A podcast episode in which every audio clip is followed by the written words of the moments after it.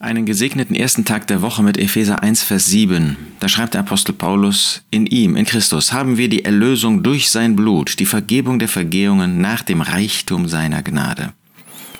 Was für eine gewaltige Aussage, die der Apostel Paulus hier macht.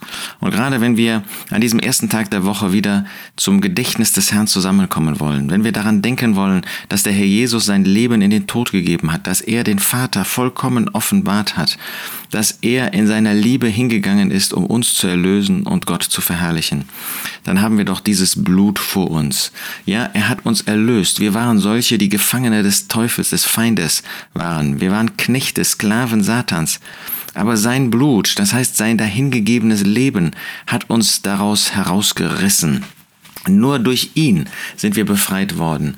Aber das, was sein Blut betrifft, trifft, das, was sein Tod, was sein Werk vollbracht hat, ist weit mehr als das. Er hat uns nicht nur aus Sklaven Satans ähm, zu Sklaven Gottes, zu Sklaven der Gerechtigkeit gemacht, die jetzt in Freiheit, in wahrer christlicher Freiheit Gott dienen dürfen, sondern er hat uns auch an das Herz Gottes gebracht. Dazu war natürlich nötig, dass wir die Vergebung, die Vergebung der Vergehungen, die Vergebung unserer Sünden, die Vergebung unserer Schuld bekommen mussten. Und das hat er getan. Ohne Blutvergießen gibt es keine Vergebung, heißt es im Hebräerbrief. Und er hat sein Blut fließen lassen. Das heißt, er hat sein Leben hingegeben. Er ist an unserer Stelle, an der, an der Stelle derer, die ihn als Retter annehmen, ist er in den Tod gegangen. Und das nach dem Reichtum seiner Gnade.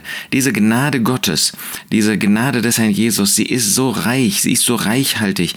Sie ist ähm, reichhaltig im Blick auf jede Sünde, die wir begangen haben, auf jeden Hass, der in unserem Leben war. Sie ist reichhaltig im Blick auf jeden Menschen, mag er noch so schlimm gelebt haben, mag er noch so lange in Sünde und Bosheit gelebt gelebt haben.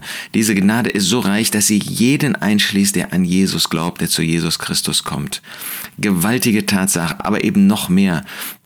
Sie führt uns zu der Herrlichkeit seiner Gnade, die uns zu Gott bringt, die uns an das Herz Gottes bringt, die uns zu Kindern Gottes macht, die jetzt Gemeinschaft haben können mit Gott, die ihn anbeten können in Geist und Wahrheit und das auf einer Grundlage, die ihm entspricht.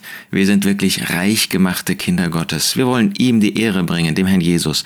Wir wollen durch ihn Gott, unseren Vater, loben, denn er hat Christus gegeben. Er hat sich offenbart in allem dem, was der Jesus getan hat.